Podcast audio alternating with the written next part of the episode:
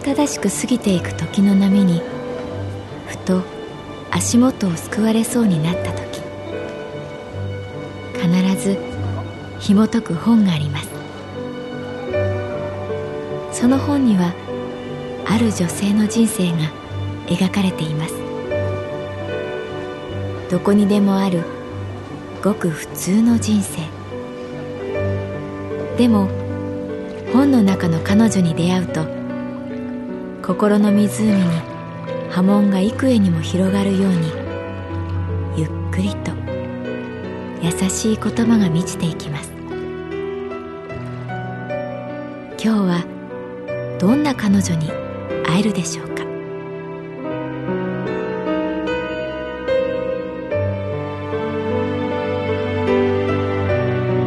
サウンドライブラリー。世界に一つだけの本。朗読は私木村多江がお送りいたします。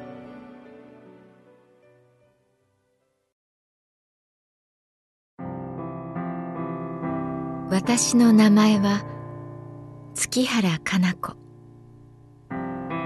旅行会社に勤めている。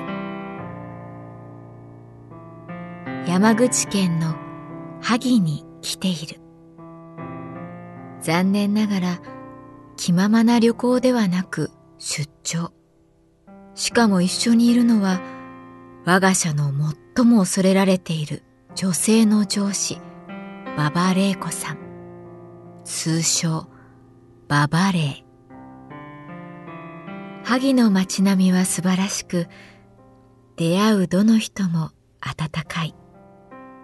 でも、私の耳に飛び込んでくるのは、太田くん、ここでそんなに時間かける必要ありますか？私には無駄としか思えませんけど。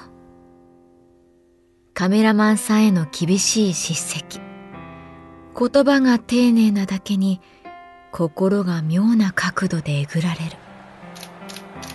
50代に差し掛かっているだろうベテランの太田さんは一言も弁明せず黙々とシャッターを切り続けた。2日目の取材には地元の観光案内のガイドさんがついてくれた。大学を卒業したばかりの杉谷里奈さん。色白で大きな瞳。笑顔が可愛かった。萩は川と海に囲まれた三角巣で大きな地震もなく戦争の被害も少なく街を横切る鉄道もないので江戸時代の地図が今も使えるくらい街並みが変わっていないんです。初々しく里奈さんが説明する。ライターの塩野さんが必死にメモを取っている吉田松陰が生まれた小高い丘に登ってみた。遥か城下町を望む。冷たい風を受けながらかつてこの場所に立った人を思う。わずか30歳でこの世を去った幕末の偉人。松下村塾で多くの志士を育て、自身の思いや考えを後進に伝えた人。小学生の時から松陰先生の言葉を覚えました。ガイドをしてくれている里奈さんが言った。小学1年の入学式の後、まず最初に習ったのがこの言葉です。今日よりぞ幼心を打ち捨てて人となりにし道を踏めかし。すごいね。小学一年でその言葉。私が感心して言うとりなさんは誇らしそうにこう返した。深いんです。松陰先生の言葉はだから今でも全部覚えています。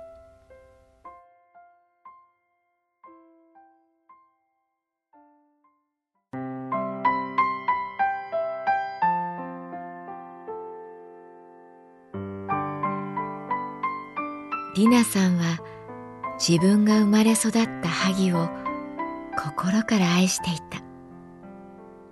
そのまっすぐな感じはすがすがしく微笑ましかった。私にはこんな風に語れるふるさとがない。警察官だった父は転勤が多く原風景はあるけれど具体的な地名ではない。もしかしたらだからこそ私は旅が好きなのかもしれない。永遠に手に入らないふるさとを探すということ。心の奥底にある原風景に出会いたいという思い。初めて訪れるこの萩にも懐かしい場所があった。神社に続く石段の感触。森に響く鳥の声。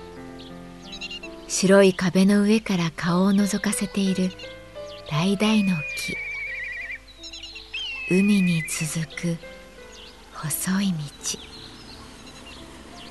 潮の香りのする風遠くに聞こえる船のモーター音隣の馬場さんもいつしか気にならなくなるくらい私は萩という城下町に溶け込んでいった。太田君あとはどんなカット取るんですか？太陽が傾き始め帰る時間が迫っていた。夕日です。太田さんが短く答える。静木山に落ちる夕日が萩の景色の中で一番好きです。空は厚い雲に覆われたままだった。どこで見るのがいいですか？その夕日。太田さんが聞く。菊ヶ浜です。りなさんが答えるとりあえず私たちは日本海を望む海岸線を目指した。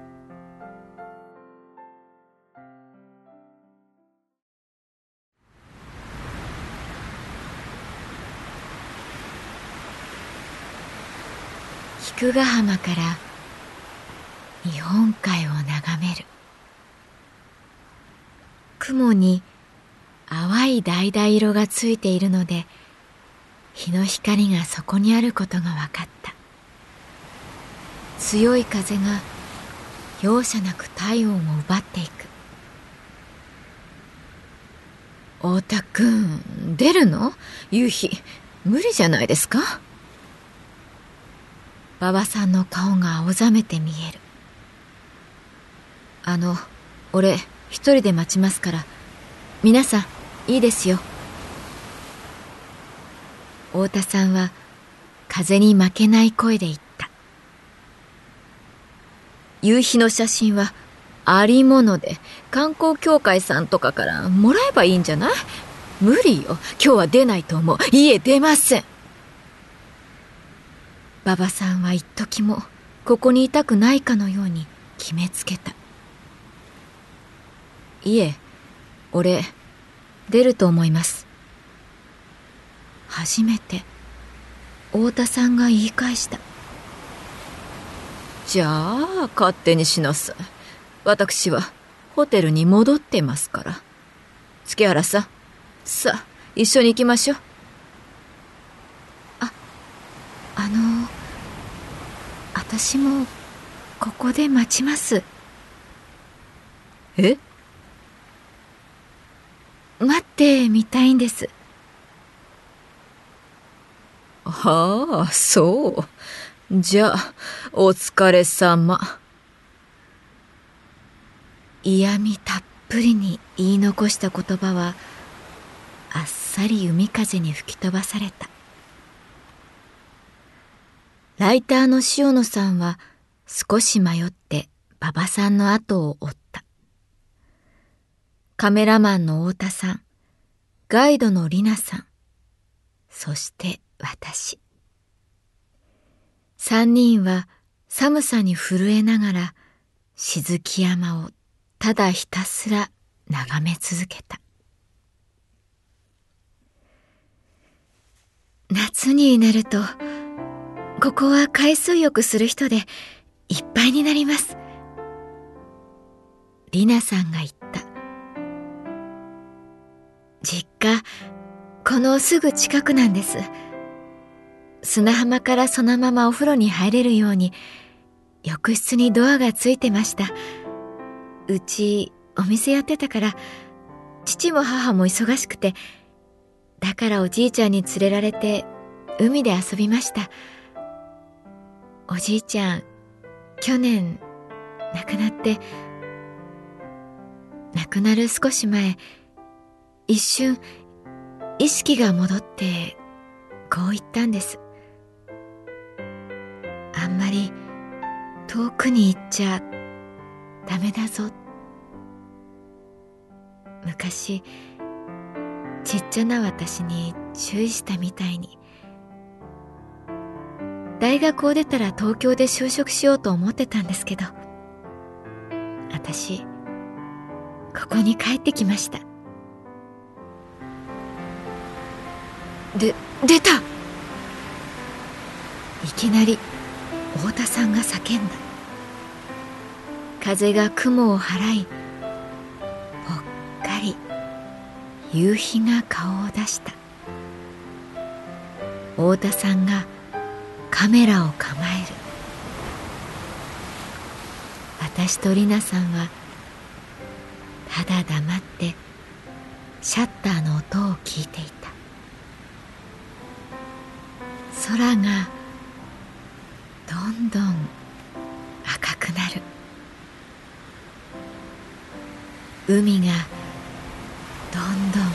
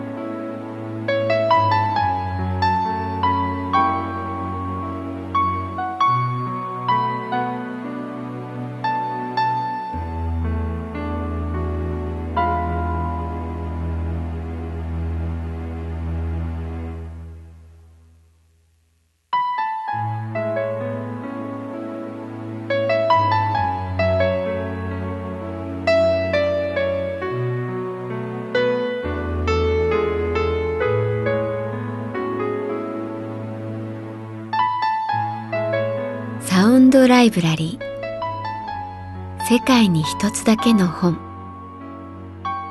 作北坂雅人。演出広島聡。